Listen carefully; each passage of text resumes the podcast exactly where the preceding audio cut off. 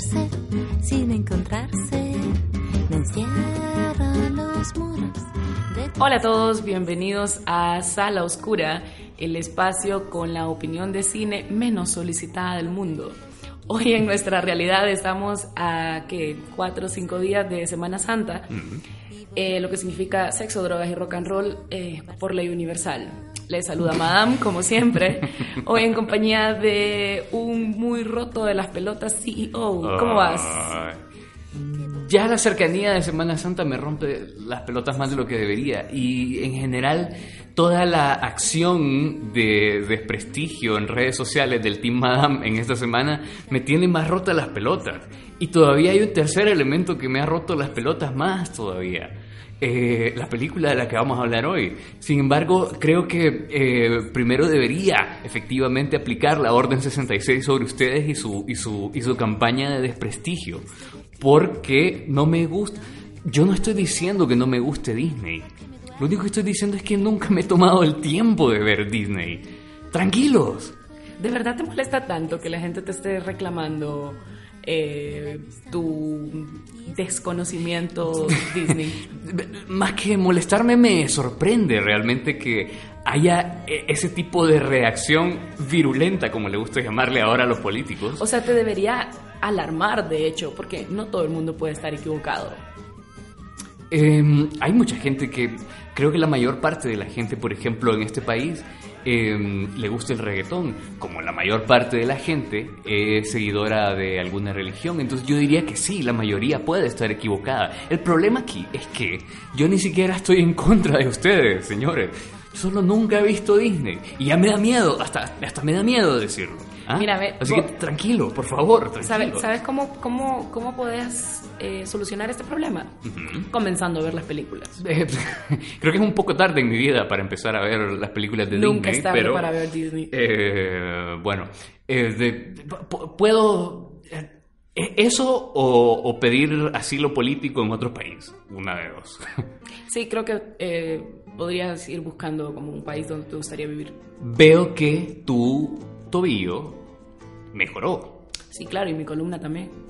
Ah, sí, tu columna también estaba rota. Por cierto, gracias seguidores, gracias auditores. Ninguno Y- me preguntó si estaba bien. Yo veo que poco les importo. Sí, saben que ¿Ya ves? Y yo no hago drama por eso. Casi, tuvo, casi tuve que subirla tres pisos a, a- a- a cuestas eh, eh, para, para poder grabar el podcast de la semana pasada. Así que eh, hizo un gran esfuerzo en su lecho de muerte para estar con ustedes y ustedes ni siquiera se interesaron en su salud. Qué feo. Vaya hashtag Team Madame. Hoy en Sala Oscura mm, eh, vamos a tocar, además de este tema eh, complicado de, de- del Team Madame fuera de control, vamos a hablar de una película... Que también está fuera de control. eh, De un director que está fuera de control.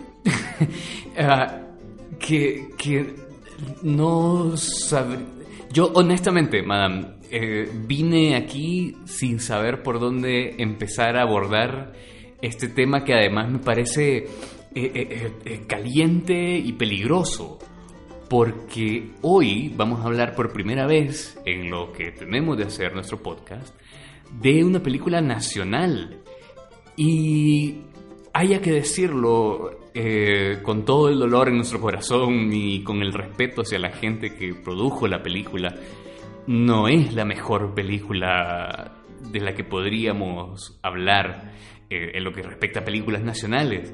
Y, y hoy vamos a analizar justamente un lugar en el Caribe y el porqué de esta opinión, no digamos gris, pero más bien negra y, y negativa. Antes de continuar, quiero pedirles disculpas porque mi lesión física hoy, hoy se traduce a esta voz sexy que están escuchando. No sé por qué. eh, ahorita que porque vengo saliendo del cine además. Se escucha sexy. A la gente le gusta que se escuche sexy. Un poco que les calienta que se escuche sexy. Eh, era sarcasmo. Mm. No estás escuchándome. No, de hecho se escucha aguardentosa, así. Eh, yo fui a ver la película hasta hoy, lo que no, hizo que se nos complicara un poco la agenda y por eso él siguió anda un poco cachimbado conmigo, pero bueno. Eh, yo hasta hoy la pude ver, así que vengo con mi, mi opinión súper fresca. Sí. No tanto mi voz, pero bueno. Eh, si querés comienzo yo entonces porque te dije que tenía unas notas, digamos que preliminares. O sea, mi- hice notas de la película antes de verla. Escuchamos el tráiler y empezamos. Escúchame, no es gratis, boludo, esto, ¿eh? La editora quiere que la novela esté terminada en dos semanas. Te voy a pasar el teléfono de Camila. Ella sabe que vas a estar unos días por ahí. Mucho gusto, Sí, Camila, sí, sí. la novia de Fernando. Sí, Siéntate, por favor. Gracias. Cuando mirás, ella te responde. ¿Qué más estás esperando, mi hermano? Que se me venga una idea. ¿Cómo sé que no me estás mintiendo? ¿Tú que eres mentiroso? You have kids? No. ¿You? One daughter. She sure turned out to be a beautiful young lady. No thanks to me. Gracias. Mira, yo creo que el éxito de tu libro está basado en los personajes. ¿Te gustó entonces? Es uno de mis libros favoritos. ¿De veras? ¿Cómo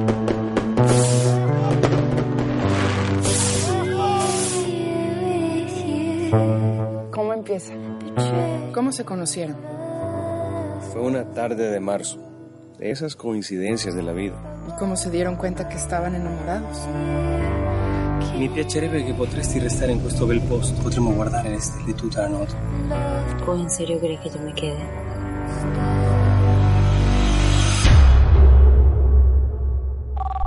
Hey, Sarah. Sorry. A lot of stuff is happening here, you know. and, uh, we're gonna have to talk about some things. Are you there? ¿Has pensado qué va a pasar mañana que regreses conmigo? No sé. Hola, Ma. Me quedo unas semanas más en Rotán.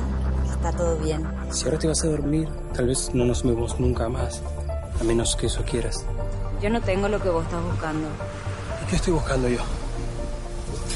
You know, sometimes in one's life you make mistakes y uh, las vidas cambian para siempre. Cierra los ojos. Concéntrate en los sonidos más distantes. Trata de identificarlos uno por uno. ¿Qué escuchas?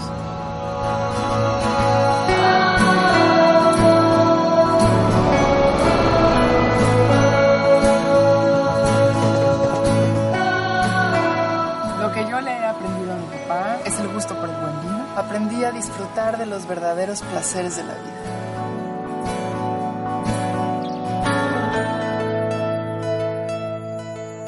Creo que en la vida todo lo que pasa tiene un propósito? Nunca estamos en el lugar equivocado.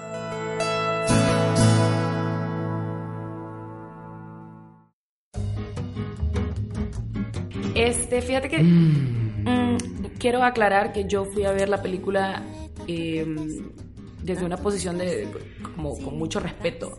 La fui a ver porque una porque había que hacer el podcast, otra eh, porque yo sé cuánto cuesta el, trabajo creativo Eh, y sea como sea que hagas las cosas igual te costaron.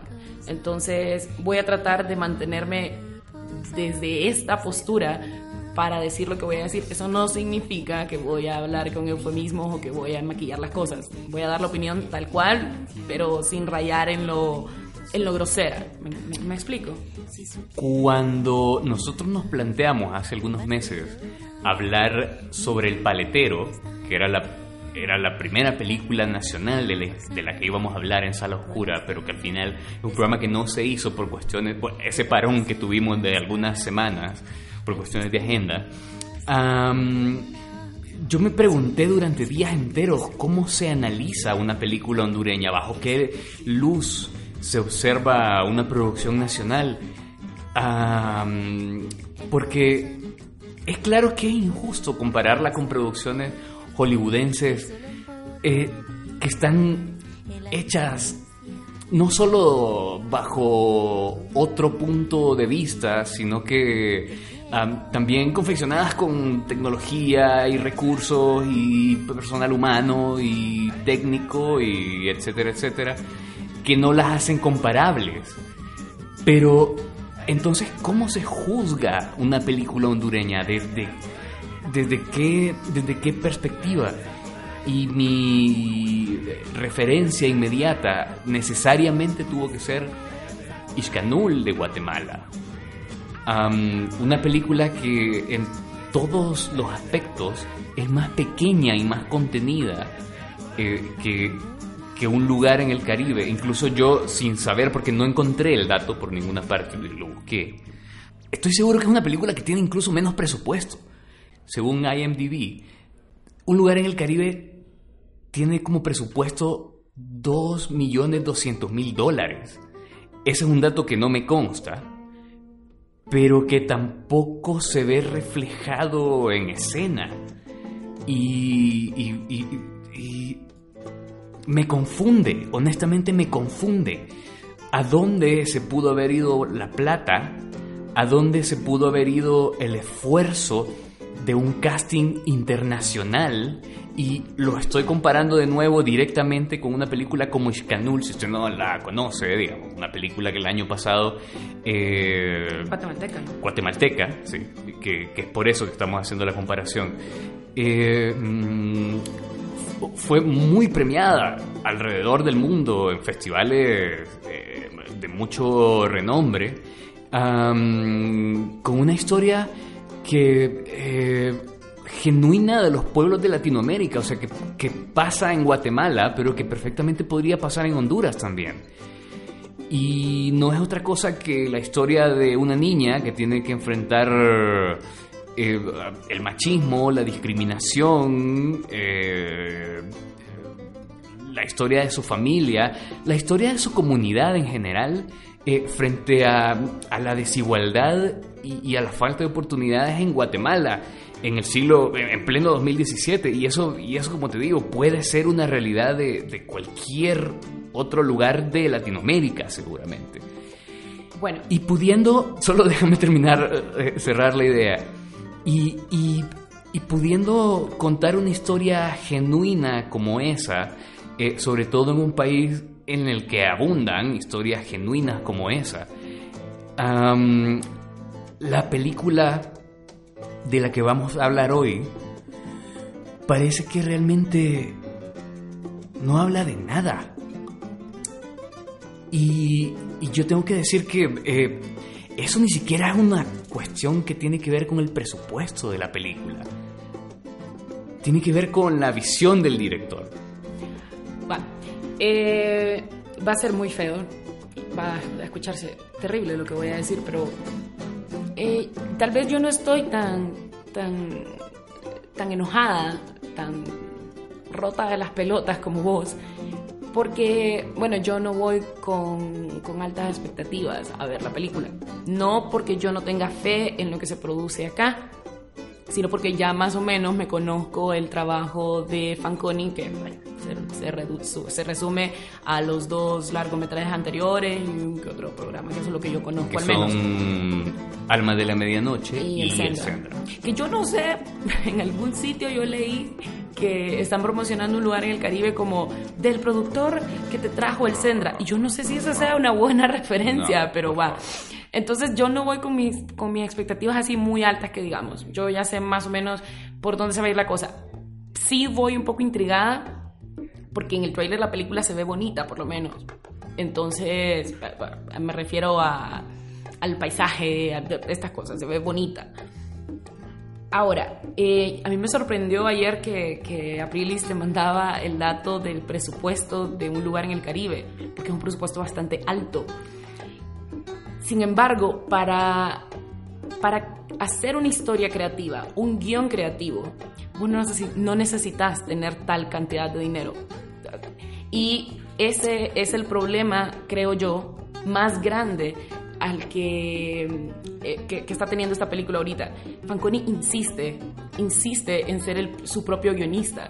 Y, y, ya vimos que, que no le sale, que si no le sale el papel de director, le sale mucho menos el de guionista. ¿Sabes cuál sí le sale? El de productor ejecutivo. O sea, el tipo es capo para sacar plata, eh, para, para mercadear lo, lo, que hace es muy bueno. Y si vos y yo hacemos una película algún día, hay que decirle que nos ayude en esa parte. Pero, pero, pero guion, no, no le sale y no necesita esa cantidad de dinero para hacer algo creativo. Ayer que salíamos del cine con mi esposa, eh, ella me, me, dijo, hagamos un... E-", eso fue lo primero que me dijo al salir. Hagamos un ejercicio de identificar primero lo que, es, lo que se puede rescatar de esta película. Y después de un par de minutos de darle vuelta, no identificamos una sola cosa. Sin embargo, en este podcast yo quiero empezar por lo, por lo positivo.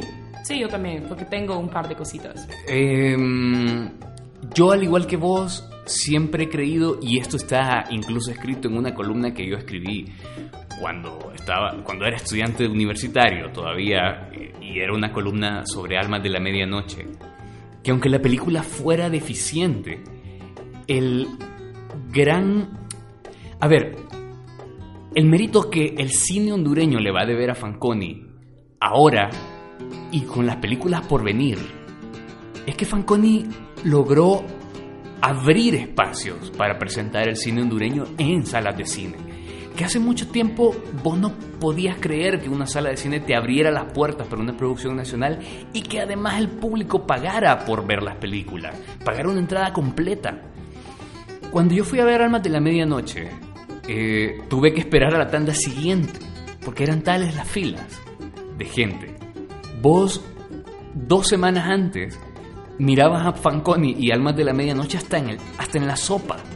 ¿Ya? Es un tipo que sabe mover sus proyectos, sabe juntar a la gente, sabe ir y gestionar su película. Y yo creo que todos en algún punto tenemos que ser muy claros con nosotros mismos y saber para lo que somos buenos y para lo que no somos buenos. Y Fanconi es bueno como un tipo que gestiona los proyectos cinematográficos, un tipo que tiene los talentos que un productor ejecutivo desearía aquí en cualquier parte del mundo. Con este casting, el tipo se juntó a actores incluso eh, acostumbrados a las ligas hollywoodense, digamos, como José Zúñiga, em, y lo trajo a Honduras para hacer una película. Y estamos claros que José Zúñiga no es ni siquiera un actor eh, de, la... De la mm, digamos de la estratosfera de, Hollywood. De, la, de clase B de Hollywood, ni siquiera es eso, pero es del actor que, que vos has visto en muchas cosas. Es, el actor I Know That Face. Mm. vos no sabés cómo se llama, pero vos lo has visto en una infinidad de cosas de hace mucho tiempo. Es que no importa que, el tipo sea de la serie B. O sea, estamos hablando de un tipo que salió de que, Misión Imposible, que compartió un, casting con Tom Cruise. Y conseguir que, él viniera a, hacer una película acá, hombre, es de darle mérito. eso no debe ser nada fácil, ni barato. En Honduras no hay un fondo cinematográfico aún que se están eh, eh, los, los, productores hondureños están luchando porque se cree un fondo cinematográfico. Y yo creo que Fanconi sería una persona perfecta para estar al frente de un proyecto como ese de un fondo cinematográfico hondureño. Porque esta película un lugar en el Caribe está cofinanciada por la cooperación suiza y por la Secretaría y el Instituto de Turismo. Entonces este tipo sabe mover sus influencias. O sea, este tipo convenció a los suizos de financiarle esta película, que es deficiente en todas sus áreas. Y ya la vamos a desglosar. Pero eh, aquí hay un talento que está, me parece, siendo mal encausado. ¿Ya? Y alguien debe decírselo con la brutalidad que sea necesaria a Juan Carlos Fanconi? Mira, yo ahorita que, estaba en el cine, eh, antes de entrar me emocioné un poco porque está uno de estos ATL, se llama el ATL. No sé cómo se llama. Bueno, pero... Ah, yo, alguien de mercadeo sabrá decirme, Juan Joya, por ejemplo. Sí. hay un, hay, está el, el, el armable este de un lugar en el Caribe junto a, a, las, a la de las otras películas que estaba presentando el cine al que fui. Y, y, te digo, yo me emocioné porque eh, creo que es la primera vez que veo uno puesto así en la sala de cine. Y, es bonito, pues, independientemente del resultado final de la película, es bonito ver que se le dé lugar a, una producción hondureña y que, que, la sala, o sea, estaba, a pesar de que la fui a ver a la 1 y 40, eh, estaba medianamente llena. Y a pesar de las críticas que ya está recibiendo la película, o sea, la gente se está tomando no solo el tiempo, sino también eh, está pagando una entrada al cine por ir a ver eh, eh, esa película. Y como decía vos, eso es algo que se lo vamos a tener que agradecer a Fanconi para, para lo que resta del mundo cinematográfico hondureño. Mientras exista cine hondureño, los productores del futuro le van a deber eso a Fanconi. Ese ya es el gran legado que Fanconi eh, ha establecido en, el, cine hondureño. sin embargo, Madame, yo aquí creo que vamos a coincidir y, yo esto, esta opinión tengo que darla con toda eh, el respeto que me merece Juan Carlos Fanconi, que yo no lo conozco, ni, ni realmente tengo nada en contra suya, digamos a nivel personal por lo menos, pero en esencia Fanconi no es un director de cine, no. porque carece de muchas... Eh, habilidades que debe tener un director de cine. Y de inicio una de esas habilidades es tener algo que contar. Y en tres películas que le hemos visto Fanconi, el tipo nos... Yo... Mi principal pregunta al salir de esa película ayer era, ¿qué quisiste contar con esto? O sea, después de cuánto dura esa película, porque a mí me pareció que fueron cuatro años. Bastante larga, además. Eh, eh, ¿Qué quiso contar Fanconi con esa película? Mira, em, yo estuve viendo entrevistas y todos los, pues sí, todas las entrevistas que se le han estado haciendo a él eh, previo a la película. Y yo tengo que admitir que los medios de comunicación tienen un poco de culpa en que él esté un poco no desubicado, pero que esté canalizando, canalizando mal su talento. Eh, que todo el mundo le dice, mm, el talentosísimo director y tal cosa, que él tiene talento, pero, pero no como director, no como guionista. Entonces, eh, hacemos muy mal en decirle a alguien que está haciendo bien algo cuando no es cierto. Y si usted no sabe no emita una opinión porque entonces suceden estas cosas. Es como cuando ustedes dijeron, qué buena Suicide Squad. Miren lo que pasó. Eh, perdón, pero es que... Es como quien le dijo a Georgie Welcome que jugaba fútbol. Es así.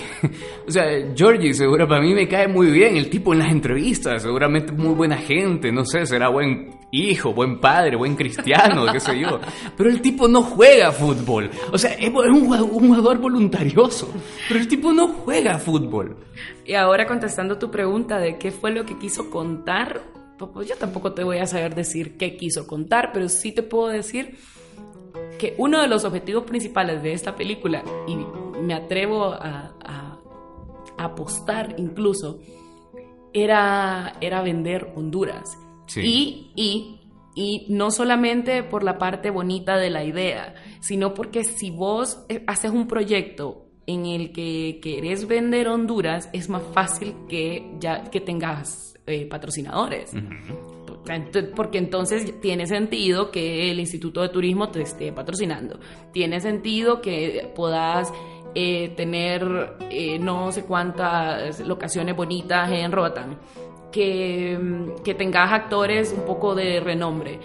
Me, me, explico, o sea, es más fácil vender un proyecto así a que vendas un proyecto que, por ejemplo, te hable del problema de inseguridad. Que ¿Me entendés? De, Más o menos. De, asuntos reales finalmente, o sea, de una, de una Honduras que no es una caricatura, eh, de una caricatura de, niños ricos. Va, pero igual me parece que está bien que por fin eh, tengamos algo que, que no hable todo el tiempo de los problemas del país. O sea, no, yo no estoy aquí en campaña de maquillar los problemas que tenemos, pero también es cierto que, que, el país tiene sus recursos bonitos, sus recursos llamativos, y está bien que se, que se queden plasmados en una película. No estoy diciendo que se ejecutó de la mejor manera, pero tampoco estoy en contra yo de que se venda Honduras como se está vendiendo en un lugar en el Caribe. ¿Te parece si dejamos este tema de, del turismo en el cine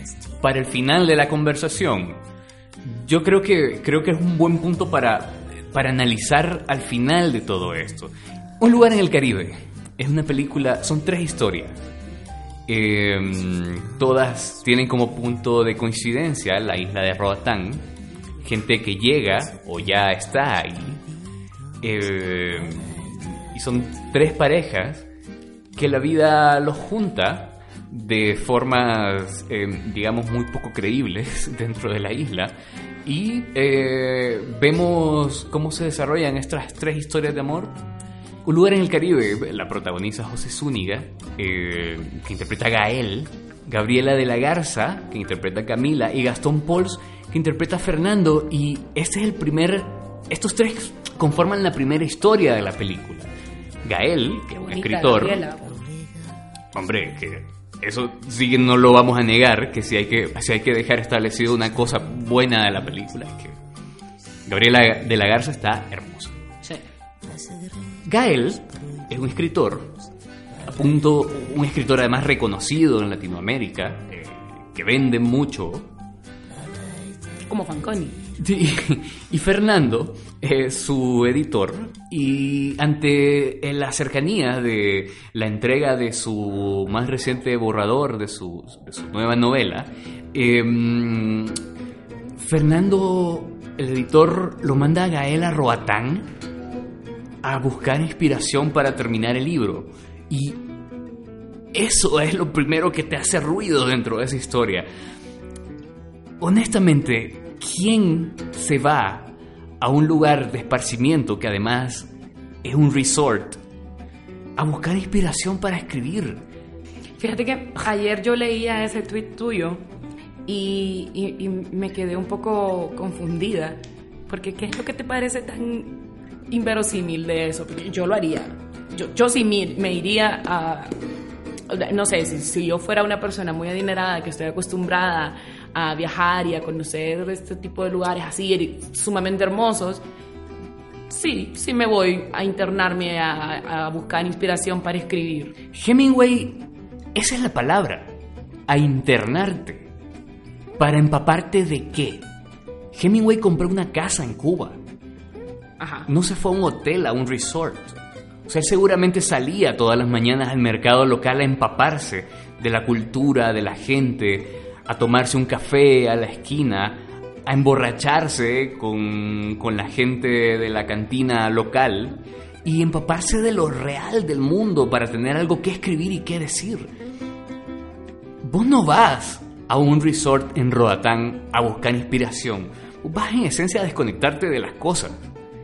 Y eso es lo que me parece inverosímil y de alguna forma eh, caricaturesco de ese argumento, que, que la gente no se va a un resort a buscar inspiración, se usted va donde está lo real.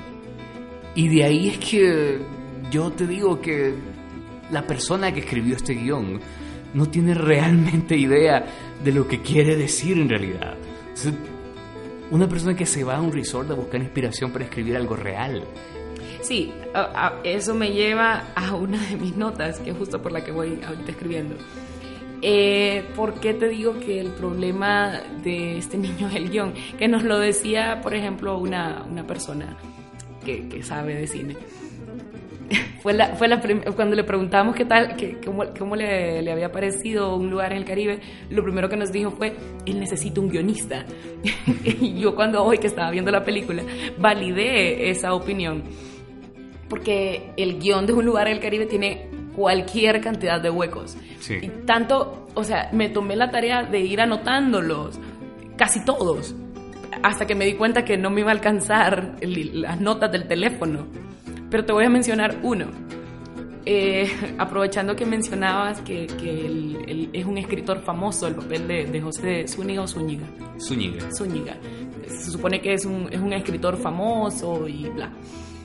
Hay un momento que está hablando eh, y, él menciona que es su segunda novela y que fue un bestseller y no sé qué.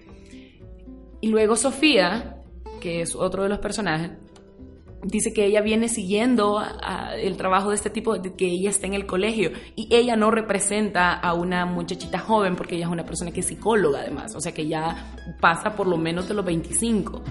¿Cómo es que lo viene siguiendo desde el colegio y este tipo apenas lleva dos novelas, pero prolífico no es el escritor. o sea, quizás porque se pasa todo el tiempo tratando de escribir en un resort mientras hay le una inconsistencia ahí que me quedó como mujeres en bikini enfrente de él. Sí, no, no, puede concentrarse. Ahí toma.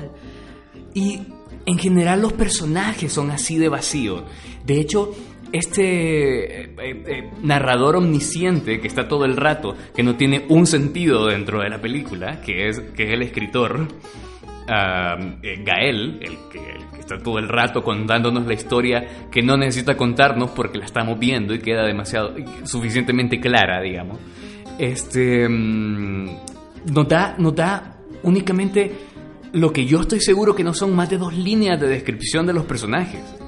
Y te los presentan como la muchacha que venía con el papá en el, en el, en, el crucero y los dejó botados.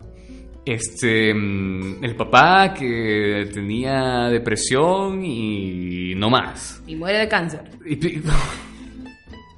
Este, eh, Marcelo, no, Paolo, Paolo que, que, es un italiano, este, que no tiene un sentido de que sea italiano, este, mm, con plata, guapo, que es una, es una, es la descripción de un papel de novela mexicana. Eh, o de unidimensional eh, y, y, y, y perezoso a la hora de escribirse, así de simple. Ah, espérate, quiero, quiero, quiero que nos detengamos un poquito en, en lo que mencionaste del narrador omnisciente. Cuando comienzo a ver la película, eh, eh, empieza la musiquita, esa guitarra ah. rica. No, que me rompió las pelotas hasta el final de la película porque además está sobre musicalizada y está ah. todo el rato esta música incidental tratando de crearte alguna especie de sensación, alguna eh, y esto, nada, toque. Volveré yo sobre eso, sí. Pues a mí sí me gustó. la, guitarrita al inicio, por lo menos, me gustaba. Y yo, mm, no, no vamos mal. Hasta, hasta que comienza a hablar este narrador omnisciente y me caga todo. Todo, todo. O sea, es el peor recurso utilizado sí para darte un antecedente en una película. Un antecedente que además era completamente innecesario. Y me parece bien poco creativo. Eh, y si vas a poner un narrador omnisciente, enseñale a narrar. Porque tipo José Zúñiga, pues, no, no le sale. El narrar no le sale. Es que de inicio, de inicio, todo lo que te describe el narrador omnisciente en la película está perfectamente claro en lo que estás viendo. O sea, estás haciendo como una, un, doble subrayado eh, a, lo que ya estás viendo frente a, tu, frente a tus ojos. Sí, no había necesidad, por ejemplo, de decir que, eh, que la novia de Fernando está en Roatán, porque igual hay un momento en el que vas a presentarlos, o sea, ya se sabe que él va ahí por recomendación de Fernando. Y no hay necesidad de decir, eh, él tiene su novia allá y tal. Innecesario. Pero además de que lo estás viendo, es que ni siquiera es una historia difícil que haya que explicarle al público. Y es de ahí que yo salí tan ofendido ayer, porque es que la película, por un lado, intenta ser una película seria todo el rato y por el otro todo el rato te toma como un idiota. Y te está tratando de explicar y sobreexplicar todo porque en la concepción del escritor y del director de esta película, su público no es lo suficientemente capaz de, de entender una historia que de por demás sencilla. O sea, loco, esto no es Inception. O sea, no estás contando Inception Christopher Nolan contó Inception sin un narrador omnisciente. O, por ejemplo, en, la, en, la, sinopsis que se está manejando eh, para describir el argumento de la película, siempre te hablan de un escritor hondureño, se va a Roatán, tal cosa. no hay una sola cosa en toda la película que te diga que. ¿Cómo se llama el tipo? Gael. Gael es hondureño. De hecho, no puedo saber qué es. No, sí, no, no se sabe qué es. Vos, vos sabes que vive en Los Ángeles. Sin embargo, hay, una, hay, un, hay un diálogo bastante eh, tonto, que es cuando recién conoce a Camila. Ah. que eh, ella le, le- él, él le dice que parece caracola o algo así, y él le pregunta qué es caracola. Entonces, si estamos hablando, si Fanconi parió el personaje de Gael como un personaje hondureño, que está bien, vive en los Estados Unidos, pero es hondureño, todos los hondureños sabemos que es una caracola. Y que Y una mexicana venga- no te puede venir a explicar que es una caracola. Además, Perdón, entonces no, pero no entonces puede. de- eso me pareció bastante mal construido y, o sea, si lo que querías, por eso es que te digo, a mí el objetivo claro que queda en esta película es que él está queriendo vender Honduras con sus elementos más icónicos tal vez, pero lo está haciendo muy mal. Ta- tal cual, un mexicano no te va a venir a explicar a vos, como se supone que sos hondureño, que es una caracola. Y además, O un italiano te va a venir a decir que es el Giffity. y además de ser completamente planos, todos estos personajes, planos y muy poco interesantes, porque vos nunca te identificás con ninguno, nunca realmente te interesás por ninguno. Esto era como, esto era como Suicide Squad en Roatán. O sea, Suicide Squad de vacaciones en Roatán. O sea, nunca te importa ni uno de los personajes. Suicide Squad The Holiday Special. Suicide Squad, verano catracho. Ay, no. Y, y, mm, las relaciones de estos personajes se construyen de formas muy facilistas. O sea, Gael, en su primera noche en Roatán, conoce a Camila, que es la mujer de Fernando, su editor y su amigo, y en una noche, él, ni un instante, ni porque está casado, se cuestiona el que de pronto, sin explicación mayor, está enamorado de Camila. que además se enamoró en una noche. En una cena. O sea, no una noche entera, en una cena, con, con una plática, con, con unos diálogos de la calaña de episodio 2 de Star Wars. No vamos a incluir Star Wars en esta conversación. Mm, Sí. Claro que no. Aunque se pueden hacer muchas referencias, fíjate, muchas comparaciones partiendo desde el punto de vista de que, de que George Lucas no es el mejor director de actores especialmente. No. Y me parece que eso es lo que pasa con esta película. Que los, ¿No te pareció a vos que los actores estaban todo el rato como en piloto automático? Sí, esa es otra de mis notas. Yo no voy a decir que Gastón, por ejemplo, es el mejor actor del mundo. Sin embargo, ¿vos viste Nueve Reinas? No. Bueno, Gastón en Nueve Reinas Para, ¿quién es Gastón? Eh, ah, Fernando. va, va, va, va, ya, ya. Fernando. Ajá. En Nueve Reinas está muy bien. No es que, uff, qué interpretación de... No, pero está muy bien en Nueve Reinas. Es un loco que tiene recorrido en, en series de Ajá. televisión. Y lo luego, menos. y luego lo ves en un lugar en el Caribe y vos sabes que el tipo se está viendo mal porque está mal dirigido. Exacto. Entonces, yo no puedo culpar del todo a, a los demás, a las actuaciones de los demás, porque eh, anoté en algún sitio como malas actuaciones, pero yo no puedo decir que sea por falta de talento de los actores. Porque yo nunca, no le compro el papel de escritor a, a José Zúñiga, pero ni por encargo. No se lo compro, el tipo no tiene eh, eh, nunca demuestra que es escritor, que tiene madera de escritor, nunca. O sea, es, Nunca parece una persona de verdad, o sea, todo el rato se nota que está actuando y casi como improvisando las líneas además, ¿no te pareció? o sea, Gastón tiene que hacer una escena en la que está borracho y, y su borracho es más falso que el borracho de Juan Joya, por ejemplo. Saludos, Juan. O Chiste sea, interno, chiste interno. Chiste interno. Pero le creo más el borracho a Juan que el borracho de Gastón. y, el, y, el, y el borracho de Juan es bastante malo. Entonces, y estamos hablando de un actor que tiene ya su recorrido y su escena de bolo es que dura, ¿qué? Tres minutos.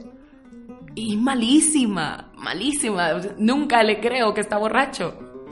Pero incluso ves a, a, Daniel Zacapa, ves a esta muchacha Gabriela de la Garza, que es mexicana, em, y, y, vos ves actores que, que, que, se nota que tienen recorrido en esto, o sea, que no es su primera película, no es su primera vez frente a las cámaras, pero por una cuestión de, de, iniciativa propia. O sea, nunca ves em, que el director marca situaciones para que sean más o menos intensas. Nunca, eh, nunca les guía hacia una actuación eh, para sacarle un contraste de intenciones. No, de hecho, eh, me parece que más bien todos los que se supone deberían ser los momentos de la película están muy mal construidos. Por ejemplo, la escena en la que el italiano besa a Sofía. La besa de la nada y uno no siente nada, uno más bien se queda como, ah, ¿por qué? Ya tan rápido. Es una escena que debería ser un poco más intensa, un poco más romántica, si querés, si lo que estás vendiendo es, es una, una que comedia romántica, qué sé yo. Y esa escena no te transmite absolutamente nada. Fíjate que yo creo que la mejor, uno de los mejores oportunidades para ver eso dentro de la película es ese diálogo de tengo cara de, tengo cara de mentiroso. Es que, que incluso la, la, dirección, la, cámara nunca parece que se interesa por los personajes. Eh, Fíjate que yo más bien, yo tengo una opinión contraria con eso más bien. A mí me parece que agotó el recurso de los primeros planos. Ah, no, sí, claro, por supuesto. Eh, si es que al inicio, al inicio está así. Todos los planos distantes, como te digo, ese momento en el que él se quita o se baja un poco las gafas y le pregunta, tengo cara de mentiroso, que era una cuestión para marcarlo con, con planos eh, un poquito más cortos, por ejemplo, con un poquito de, de, de silencios antes de la respuesta. Y, y como que se da cuenta después y abusa de los primeros planos, pero unos extreme close-ups así terribles, eh, eh, súper claustrofóbicos, que no tienen ningún sentido. Y además utilizados en, en momentos de la película que, que, no servían para nada. El, cuando están en la cena con el papá de Camila y están hablando de los cuadros y que si el tipo es talentoso o no. Y está enfocando a Camila para que y fíjate que, fíjate que tiene, tiene, tiene muchos de esos momentos. Por ejemplo, cuando, cuando le da como eh, protagonismo visual al muchachito que vende los pescados, vos te preguntas como, ¿por qué? O a la mesera, vos te preguntas como, ¿por qué? Ah, y la escena de... Ay, no. Esto, lo que siempre, lo que normalmente decimos en este podcast, está lleno de momentos que fueron graciosos pero que no pretendían serlo. El momento cuando está Sofía y el italiano y le está diciendo que escuche los sonidos uno por uno. La gente se rió, honestamente. O sea, ella decía... En, mi proyección al menos. Ella decía, las gaviotas, entonces señalaban las gaviotas. Las olas señalaban las olas. ¿Qué era? ¿Una, una, una especie de, de, terapia psicológica? ¿Tu, esposa qué opinó al respecto? E, eso de, de estar poniendo en primer plano y en la pantalla completa todo lo que ella decía que... Y ella se estaba riendo. O sea, en algún punto nosotros creímos que la relación de Paolo y de Sofía y toda esta historia de que había tenido otra novia antes que ella y él le decía cosas súper extrañas como hoy va a ser tu última noche. Nosotros creemos que realmente se iba a terminar como en que Paolo era asesino en serie y en ese punto de la película nosotros esperábamos que terminara así para que tuviera algo de emoción aquello porque es lo que pasa todo el rato que la película no tiene ninguna emoción. Yo me creé, yo me creé otra historia.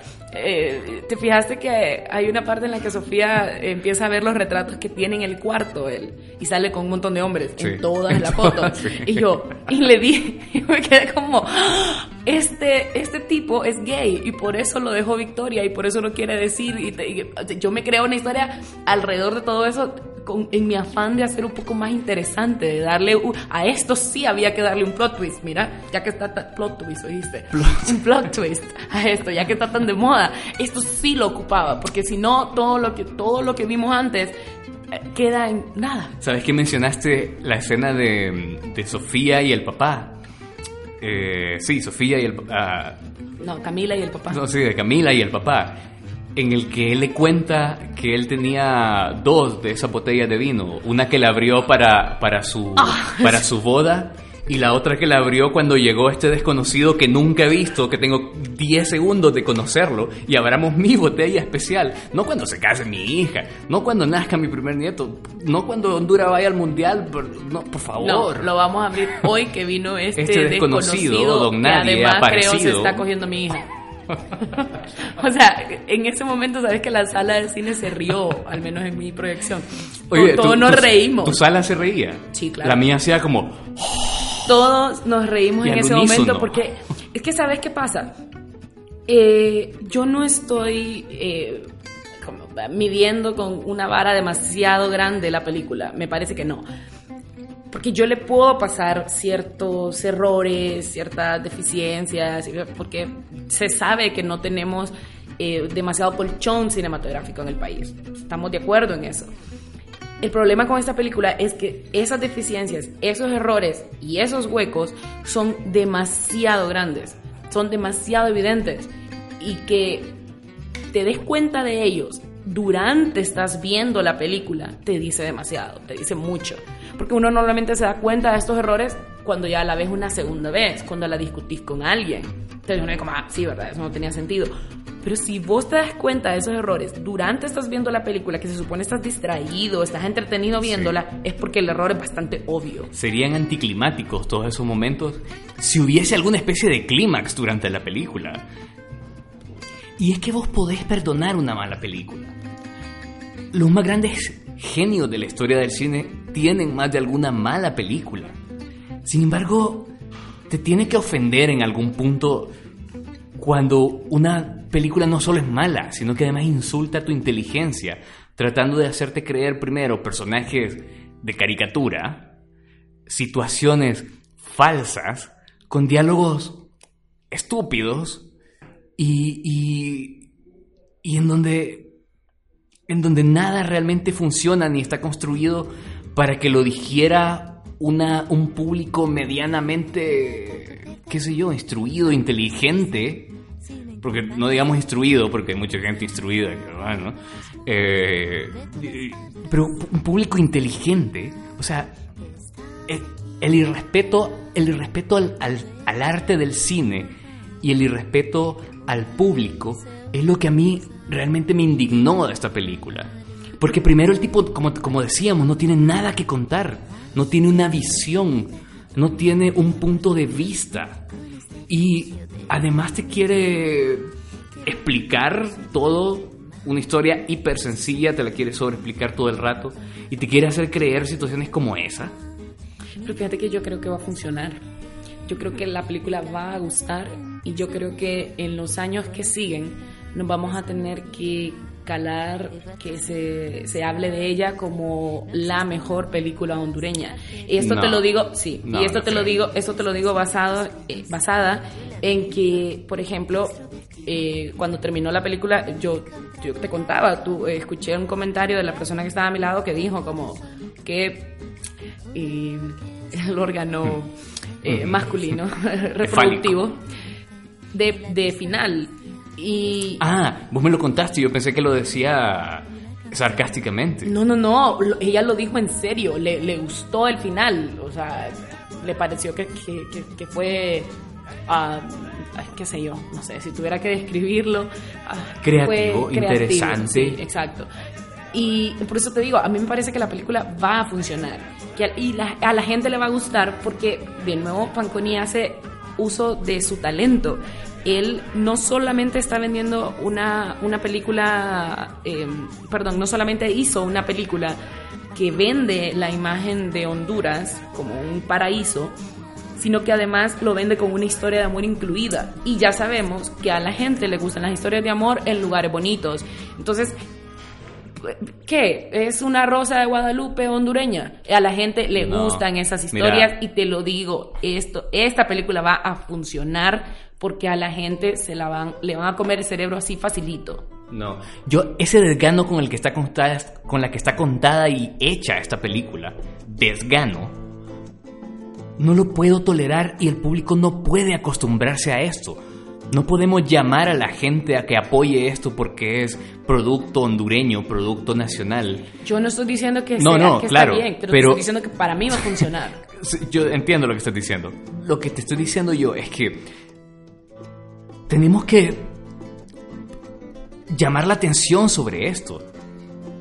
Este, esta forma en la que está construida esta película, con diálogos irrelevantes todo el rato, con esa narrativa de plano contra plano, plano contra plano, plano contra plano, de escenas de diálogo que están sumidas en un ritmo somnífero todo el rato. Ah, con personajes de mentira, con un director que no sabe qué quiere contar, que no tiene una visión, que no, no tiene, no, no tiene una voz como director. Y, nosotros no podemos permitir que esto pase como una cosa buena porque para ser de Honduras es, es, es una cuestión que le, le- le falta el respeto al arte cinematográfico y le falta el respeto al público. Yo te digo, hay formas de hacer una puesta en escena de diálogos eh, que le den un poco de, de ritmo. Al final el movimiento dentro de, dentro, de, dentro de la escena sirve también como un simbolismo de hacia dónde van los personajes cuando tienen estas escenas largas de diálogo. Que esta película abusa de esas escenas largas de diálogo. Y yo no estoy diciendo que estén... Ya hemos visto, por ejemplo, trilogías de películas de escenas largas de diálogo como eh, Before Sunset, por ejemplo en donde estos diálogos primero eh, te hacen preguntarte cosas sobre vo- vos mismo y tus relaciones. Que esos diálogos son como un personaje más, más Sí, bien. y segundo, llevan a los personajes de un lado hacia el otro. O sea, de hecho, literalmente lo llevan porque están caminando de un lado al otro. El movimiento en el cine eh, simboliza eso, también el movimiento de las relaciones de los personajes que van de un punto A a un punto B. Y por eso yo te digo que estos personajes tienen carecen de arco por completo, tal como llegan al- al- a la isla, así se van. Y fíjate que eso que vos decías, que, que- que, mm, el recurso de utilizar eh, una locación como un personaje más, eh, es, es otra gran falla de esta película. Yo, yo sé lo que me vas a decir, pero voy a ponerte de ejemplo La La Land. Hace un par de semanas, antes de que no, no voltees tanto los ojos. escuchen porque el sonido de mis sonido ojos estos voltearse. volteándote. Hace un par de semanas vi un par de videos de un tipo que recorre Los Ángeles eh, para tratar de encontrar las locaciones de La La Land. Y ¿sabes qué me llamó la atención? Que tienen todas, casi todas en común, que son horribles. Damien Chazelle lo que hizo al volver a Los Ángeles, un personaje de la película, es mostrar una visión romantizada de, de Los Ángeles. Y de nuevo, esto no tiene nada que ver con eh, el apoyo o el presupuesto. El tipo buscó eh, horas para grabar, por ejemplo, eh, en, este, mm, en este mirador espectacular desde donde se ve la ciudad. O sea, loco, tenían 20 minutos para grabar la escena completa.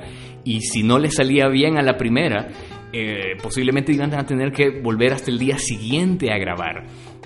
Eh, es una cuestión de oficio cinematográfico.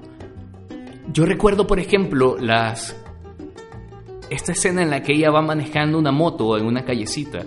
Yo decía, a mí me consta que Roatán tiene callecitas más bonitas, que se ven más bonitas a cierta hora del día y que se pueden filmar de una manera más bonita. Y está todo el rato filmado esto como con decano, como para llevar a los personajes de un punto geográfico al otro, porque no de un punto narrativo al otro, porque los personajes se quedan ahí todo el rato.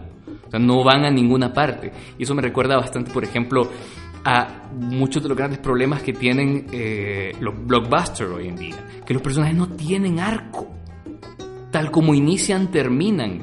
Y de nuevo, estamos hablando de películas que tienen muchos millones de presupuestos. Esto no tiene nada que ver con la plata. No. Tiene que ver con, con el oficio cinematográfico que Fanconi no tiene. Lo siento, Juan Carlos Fanconi, si algún día llegas a escuchar este podcast chiquito que igual no escucha a nadie y cuya opinión a lo mejor tampoco le importa a nadie. Pero loco, hay que aceptar cuando uno tiene talento para una cosa y para otra no. Y, de hecho, eh, en su misma película lo dice, el arte no es negocio. Y me, me, llama la atención que mencionas eso, porque, hombre, hemos visto buenas películas que se han grabado en desiertos, por decir algo. No necesitas irte a un paraíso para hacer una, una buena película. Iscanul se grabó en un volcán. Por ejemplo. Eh, y lo que se hace en esta película es que se, meten un montón de, de elementos. Que el gifiti, que el pescado, que el ceviche, que... la punta. La, punta, el garífuna bailando, los delfines saliendo del agua. Que yo no estoy diciendo que esté mal, pero si vos haces una película que los tenga todos, está, al final no estás contando nada. Pero es que si los tenés. Y, escucha esto, o sea, no, vos eh, llevas un buen rato diciendo que, que, él no tiene nada que contar. Y yo no, no, solamente, no solo creo que no tiene algo que contar, sino que aunque le diéramos una historia creativa, con, con un buen guion, un buen argumento, o una historia eh, para no utilizar la palabra ilegal, interesante, pero una historia interesante, algo, algo, algo que contar. Creo que le, saldría muy difícil a él contarlo porque él no, no sabe cómo contarlo, al menos no a nivel cinematográfico. Y si vos no sabes qué contar o cómo contarlo, loco, no estás haciendo una película. Sí, en general la narrativa de un lugar en el Caribe nunca es interesante, nunca es intensa, nunca es tensa, nunca es encantadora, nunca es dramática. Nunca es chistosa. Nunca es chistosa. Ah, y, y, aquí yo tengo que... Tampoco romántica. posiblemente el punto más bajo de la construcción de esta película es el comic relief del personaje gay que más allá de ser poco elegante y un recurso barato para hacer reír a la gente, eh, que no lo logra, eh, al final la gente se ríe en el cine porque en nuestra cultura estamos acostumbrados a, reírnos del gay que loquea. ¿Ya? Estamos acostumbrados a reírnos de los verduleros. Exacto. Este, y, y, y más allá que reírse de... La gente se reía, la gente se reía porque está acostumbrada a reírse del gay es una cosa cultural incorrecta que este tipo toma como un recurso barato para hacer reír a la gente. Y mm, la semana pasada que veíamos eh, La Bella y la Bestia, eh, platicaba con mi esposa ayer que nos desvelamos hablando de esta mierda.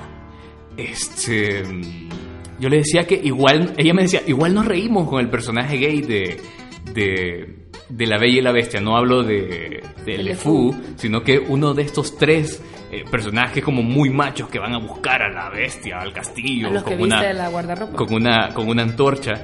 Y de pronto el guardarropa eh, lo viste de colores, de, de, ropa femenina y brillantes y de colores. Y este personaje cambia de pronto y como que se siente libre de ser quien es. Y entonces, ahí lo que te da risa es la situación. Porque esa en esencia es la comedia, una situación inesperada. ¿Ya? O sea que vos vas viendo estos tres personajes eh, que van agresivamente a buscar a la bestia al castillo. Y cuando se ve de pronto transformado eh, en, su vestimenta, como que ah, se sale su verdadero yo. Y, y, puede ser free, free, be free. Ya habías cantado eso en el podcast. Me encanta. Innecesario, innecesario. Este, y, te da risa por la situación. Aquí te da risa porque estás acostumbrado culturalmente a burlarte de algo que no debería provocar burla. Estás ridiculizando a un homosexual. Exacto, exacto. Y bueno, y es un recurso de muy, sobra, barato. Muy poco elegante. Vulgar. Muy poco Y además bastante de sobra en una sociedad que ya de por sí es bastante homofóbica. Eh, muy mal ahí, Fanconi. Pero, oíme, tengo una duda. ¿Verdad que la voz de Victoria es un montaje? Fíjate que eh, ahora que lo mencionas, sí, a mí me pareció lo mismo igual. Sí, no, no. Como que estaba, o yo no sé si esta chava eh, yo creo que ella actúa así. No, no, no. O sea, el caso me parece que es la chava que, entre comillas, se miraba bien en cámara, pero tenía una voz fea, entonces no la quiso utilizar y utilizaron la voz de, otra mujer que, se suponía sí estaba bien. Y que además toda esa parte de la historia. O sea, desde que ella aparece yo ahí me desconecté por completo. O sea, que no tenía ningún sentido. Vos la podés quitar, tachar del guion completa. Y la historia, y la historia sigue igual, igual de insulsa. Este, pero igual. No tiene sentido. Y, son minutos que, que vos casi que físicamente te duelen. Otra, sí, porque ah, te duelen físicamente porque uno está cansado de estar viendo la película.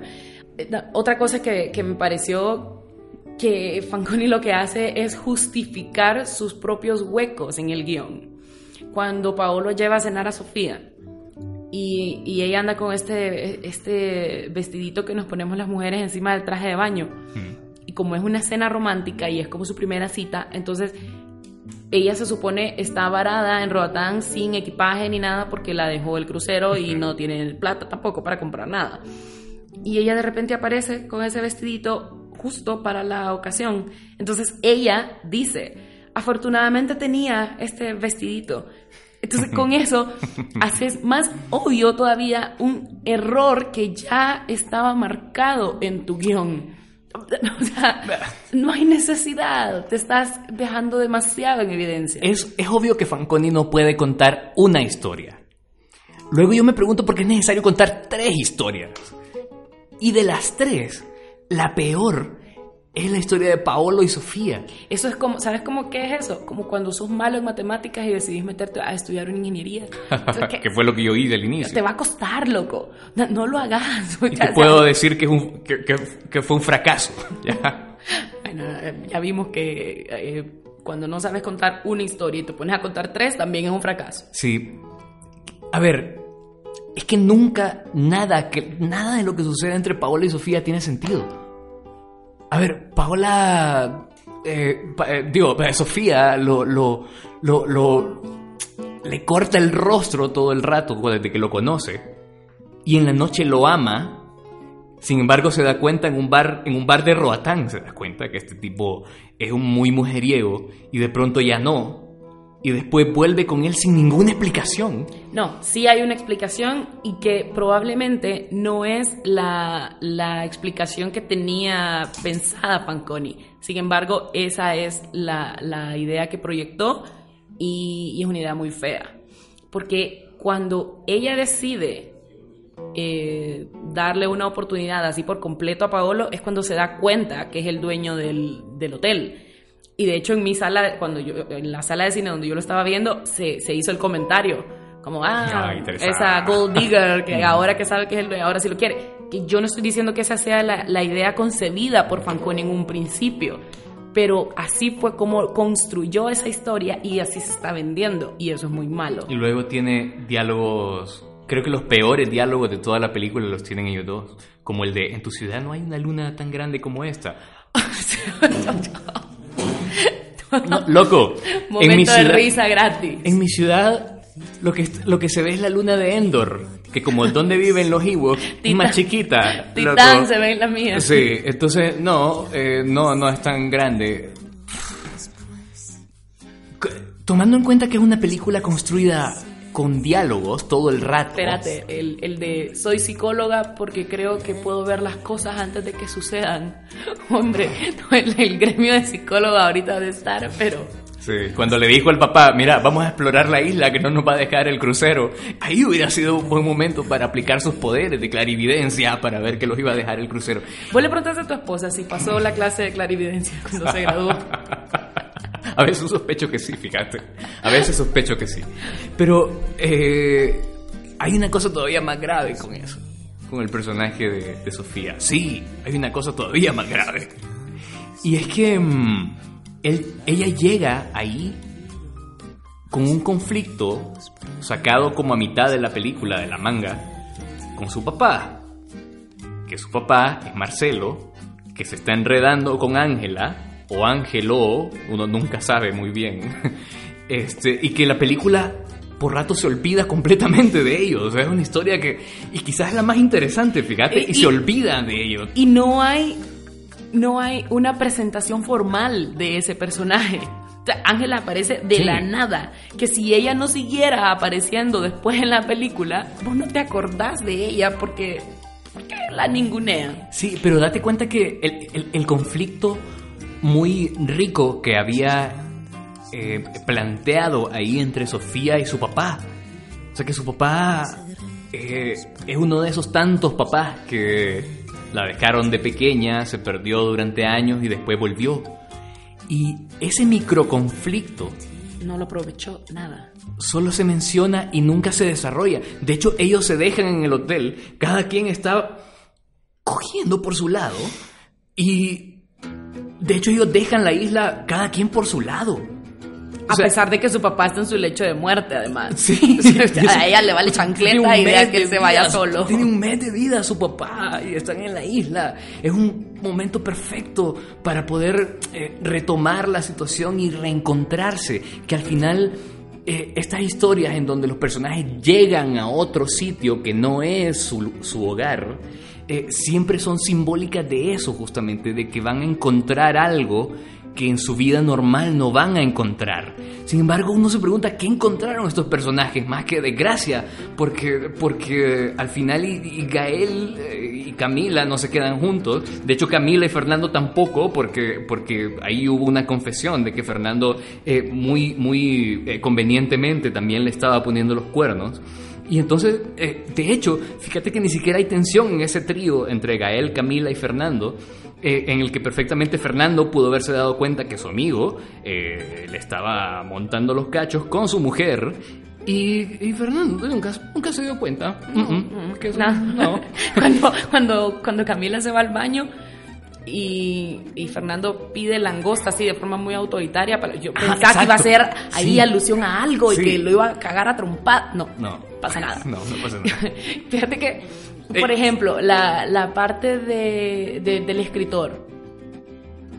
Esta, esta escena en la que se encuentra en el avión con Sofía y que le pregunta a qué fue a Roatán y le empieza, es como para justificar el, el, hecho de que él tenía que haberse ido a un lugar para buscar inspiración. Porque, o sea, cuando él conoce a Sofía, según yo se va a ir por ahí la, la, la película, de él observa la vida de los demás y en eso se va a ir basando para escribir pero no, el tipo porque se la encuentra de casualidad en el avión, entonces le pregunta y se asume que sobre eso eh, él va a escribir su segunda novela. Y hombre, que si sobre eso que vivió en Robatán va a escribir su segunda novela, yo no creo que su segunda novela sea un bestseller. No, no lo va a hacer. el editor va a tener chamba ahí. No, lo único es que eh, tiene un montón de, de escenas que perfectamente se pudieron haber cortado son completamente innecesarias, lo único que hacen es eh, crearte una película más larga de lo necesario y eso se nota es más cuando a uno no le está gustando lo que está viendo. o sea, yo estuve como creo que a la media hora de haber comenzado a ver la película deseando que terminara y, y estuve a punto de salirme del cine porque no podía más. Eh, no me salí porque tengo un compromiso con este podcast y, esperaba que algo más interesante sucediera al final. Y yo decía, no me voy a salir. Sí, sí hay algo más interesante al final, que Marcelo tiene cáncer. y mis ojos comenzaron a dar la manga. vueltas y vueltas y vueltas cuando, cuando, cuando, se, dice, cuando se dice eso en la película. Entonces, eso, que se siente, no solo se siente, me parece que está la película demasiado larga demasiado larga en relación a la historia que está contando. Me parece que es una historia que se pudo haber, eh, eh, eh, pudo haber tenido su desenlace muchísimo antes y es una historia que no debemos comenzar a contarse, pero bueno. Es que el, el guion ni siquiera tiene estructura. Vos sabes que todo guion debe tener en esencia tres actos y normalmente en el tercer acto o, a final del segundo acto hay un clímax. Vos nunca sentís que hay tres actos en esta película. Vos nunca sentís que la película tiene un clímax, que escala hacia algo, que llega a un punto máximo y después hace una especie de, que llegue a una especie de De desenlace. Sí, con, con la historia, con Sí. los personajes. Una historia de amor en un lugar maravilloso que debería ser... que Eso no es lo que en teoría deben hacer sentirte las películas de amor. Tres Eh, historias de amor. Ilusión, ah, quizás reconectarte un poco con la pareja que tenés, quizás crearte nostalgia por la que no tenés. Ah, y esta película como película de amor falla en todo eso porque no te provoca nada. Falla como película de amor, falla como comedia, falla como drama, falla como todo. Fa- Falla como película seria que intenta hacer todo el rato. Falla eh, como intento de, de vender incluso Honduras porque está es una te muestra toda la isla con una visión súper eh, sosa también eh, era perfecto para tener una fotografía linda todo el rato y, y más bien parece que los únicos momentos realmente bonitos en donde vos ves la isla eh, con una visión romántica como te digo son los atardeceres porque básicamente es un atardecer en Roatán Y eso Podés no hay poner- forma de arruinarlo. Podés poner la cámara a grabar, irte a tomar un par de birrias y va a quedar bonito. No necesitas ningún talento para hacer eso. Puedes grabarlo con tu teléfono y subirlo a Snapchat. Ah, ¿Eso se sube a Snapchat o no? Sí, Sí, sí, sí. yo no, no, no sé cómo funciona eso. De, de hecho, poder. ¿Sabes qué me recuerda mucho esta película? Me recuerda mucho a este montón de cipotes ahora que, que, que se llaman a sí mismos fotógrafos. Que hacen fotos. Morgan Photography. que hacen fotos de, de- de las nubes, que hacen fotos de flores.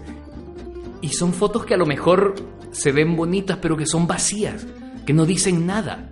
¿Ya? O sea, yo a, a la gente que se dedica a la fotografía, a ese tipo de fotografía, eh, les digo que dibujé comillas en el aire por si no se notó en, el- en el- en- en la intención.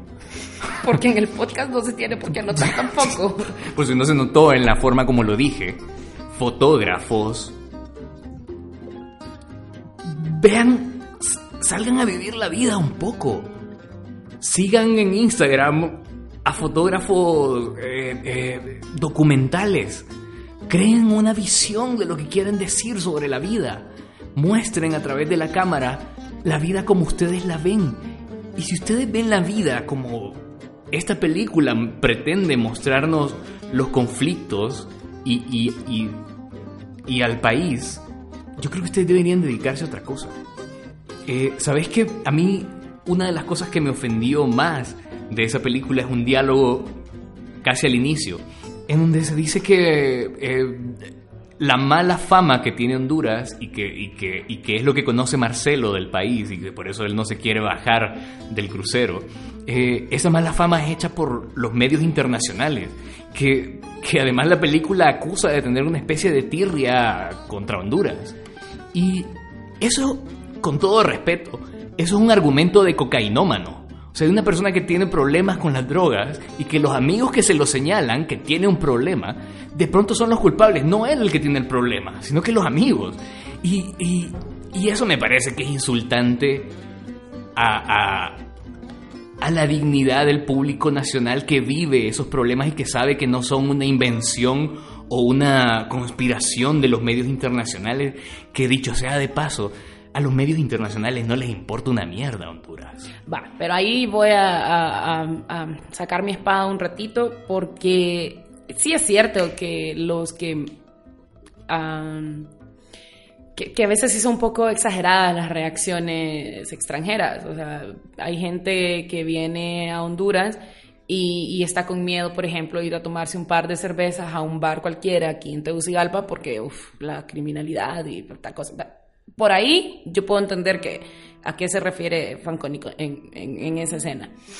Pero más allá de eso, yo como fan de, de las letras, he estado pensando ya ratos eh, una forma de reconstruir esta historia y, y- y cómo se puede reescribir más bien para contarla mejor y sin todos esos huecos. Pero yo creo que, o sea, sigue habiendo un, problema de origen y es que es poco fascinante. O sea, No es tiene encanto vacía. la película. No tiene nada. que aportar, nada que contar. Ese es el, ese es el inicio de, todo de todos los problemas de esta película. Que el director no tiene una visión, no tiene una voz propia. Todo el rato se siente que está tratando de ser, por ejemplo, una película eh, de estas europeas que suceden, eh, por ejemplo, en el Mediterráneo, o todo el tiempo está tratando de ser Woody Allen. Con Vicky Cristina Barcelona. Ah, exacto, no te, no te dio esa misma impresión, que estaba tratando de hacer una historia de ese tipo y que, y que jamás tiene el encanto eh, de, de, películas como, por ejemplo, A Bigger Splash, por ejemplo, que vimos hace poco y, fracasa miserablemente en eso porque no hay visión, no hay voz, no hay intención, no hay pasión, me parece. Es tristísimo. Hace poco vi Fish Tank y Fish Tank está ambientada en Londres. Esto que no se escuche como sugerencia, ni recomendación, ni consejo, ni nada que se le parezca, porque sea como sea, eh, el respeto que le debo tener al trabajo de Fanconi se lo tengo, porque como lo dije al inicio, el trabajo creativo cuesta y yo no quiero ser nada menos que una, digo nada, o sea, no quiero ser una detractora yo de, su trabajo, ¿verdad? No. Pero, pero si cabe la observación, eh, él debería buscar para su próximo proyecto a alguien que le dirige a la película, a alguien que le cree un guion, pero a alguien que se dedique a ello, a alguien que viva de ello. Y, que él se quede con la parte de mercadeo y la parte de gestión de fondos, que, eso es lo que a él le sale muy bien. Y yo estoy segura que si él comienza a delegar todas estas funciones a los especialistas en el asunto, o sea, a personas que, vaya, no tienen que ser necesariamente gente fuera del país, hay gente aquí que sabe hacer este tipo de cosas. Si él comienza a delegar estas funciones para su próximo proyecto, yo creo que podremos hablar de una película de Fanconi muy buena, que va a tenerlo todo y que va a ser un poco más redonda y que va a ser, en ese caso, sí, la mejor película hondureña hasta el momento. El cine hondureño tiene que estar todo el rato casado con la promoción turística. Porque yo estoy un poco harto de ver estas historias que toda la vida pasan en eh, en Santa Lucía, en Qué Bonito eh, Roatán. Y, y en segundo lugar está la historia que quieren contar. Y, yo creo que eh, remarcar lo obvio no tiene ningún mérito. Yo creo que no, yo, yo no creo que haya una sola persona en este país que diga Honduras eh, geográficamente es feo, ¿ya? En Honduras hay cantidad de historias que usted conoce, que nosotros conocemos, que hemos oído de algún amigo, que hemos oído de alguna otra persona, que son historias que a lo mejor valdría la pena trasladar a un guion cinematográfico. Es necesario que todo el rato estemos hablando de qué lindo Honduras y remarcando lo obvio. Eh, bajo esta visión malentendida del nacionalismo y de la identidad eh, nacional, la identidad hondureña, de hacernos sentir eh, orgullosos de, ser catrachos, que eso me parece... ya bastante rayado. Mira, es necesario, yo creo que, que vayamos un poco más allá y que seamos un poco más propositivos en las historias que queremos contar. Lo decía Fanconi en una entrevista que tiene fecha de marzo de este año en YouTube, que Honduras le lleva un paso adelante al resto de los países de Centroamérica en cine. Y yo no sé, honestamente, cómo. Porque El Salvador, Nicaragua, Guatemala y no digo Costa Rica porque quizás es del país que he visto menos cine, ellos están teniendo ya una voz para contar sus propias historias, las historias de lo que pasa en, Centroamérica, en la Centroamérica de verdad, no esta Centroamérica eh, de, caricatura y de algodón de azúcar que nos quiere mostrar eh, materiales como esta película. Igual creo que el cine también, eh, eh, digo, el cine hondureño también debe divorciarse de las historias de mm, la muchacha pobre que tiene, o sea, que trabaja muy duro y, de la gente de que vive en la calle y de los mareros. Porque así como estamos casando el cine hondureño con el aprovechamiento turístico del país, también lo estamos casando con los problemas socioeconómicos del país. Y no, no son las únicas historias que se pueden contar. Hay cualquier cantidad de ideas flotando en el aire que lo único que ocupan es que alguien se siente y las escriba y que otro venga y las plasme. Entonces, yo creo que si vamos a comenzar a, a despejar, a despegar, si vamos a comenzar a despegar con el cine hondureño, es a comenzar a contar todas las historias que, valgan la pena. Eso, que valgan la pena. Eso es. Ese es tu momento, madame, del día, del podcast. Bravo, llegó al fin. Fíjate que a mí lo que me gusta mucho, por ejemplo, de películas como El Paletero, eh, es que es una película que sí está claramente centrada en un país de Centroamérica, que está claramente centrada en Honduras, pero que no se vale de los del facilismo de ubicarlo en un lugar bonito. De hecho, no, no, se ubica nada en lugares bonitos. Sin embargo, tiene muchas de esas características que... Tiene una de las características que tenían eh, varios de los blockbusters de los 80, por ejemplo, que a pesar de que eran eh, películas de acción y con efectos especiales y muy entretenidas, eh, siempre tenían un subtexto que trataba de hacer una crítica a un problema de la sociedad estadounidense específicamente. Y, El Paletero es ese tipo de película, o sea que tiene algo que decir. En el fondo tiene un discurso. Y, ¿De quién es El Paletero? ¿De Hispano Durón? No. ¿Bendek? No. Ah. Pero es otro famosito, ¿verdad? Sí, sí, sí. Eh, lo siento que se me escapa ahora. Eh, él igual es un tipo que, que, ya se está haciendo un nombre en el cine, si no es que ya lo tiene. Eh, pero, pero, pero esa es una característica de la que carece por completo un lugar en el Caribe, que no tiene un discurso sobre nada, realmente. Así que, madame. Bueno, eh, ya, te, ya te sacaste del pecho toda la bilis que tenías, toda la rabia que sí, tenías. Sabes que ayer no podía ni dormir de la indignación. Y eso no es una exageración, es cierto hay que aprender a, no tomarse tan personal las cosas. Lo que pasa es que vos viniste del cine a hablar de la película y te lo sacaste, nos vamos tranquilos a beber ya. Ah, sí, porque además vamos a beber. Sí, porque ya viene Semana Santa. Sí, hoy oficialmente doy por inaugurada mi, mi borrachera de Semana Santa. Sí, deberíamos hacer, deberíamos hacer un, un asado de sala oscura en la Semana Santa e invitar a todos nuestros seguidores que en esencia son tus seguidores. a Carlos, a Prilis, a Inés.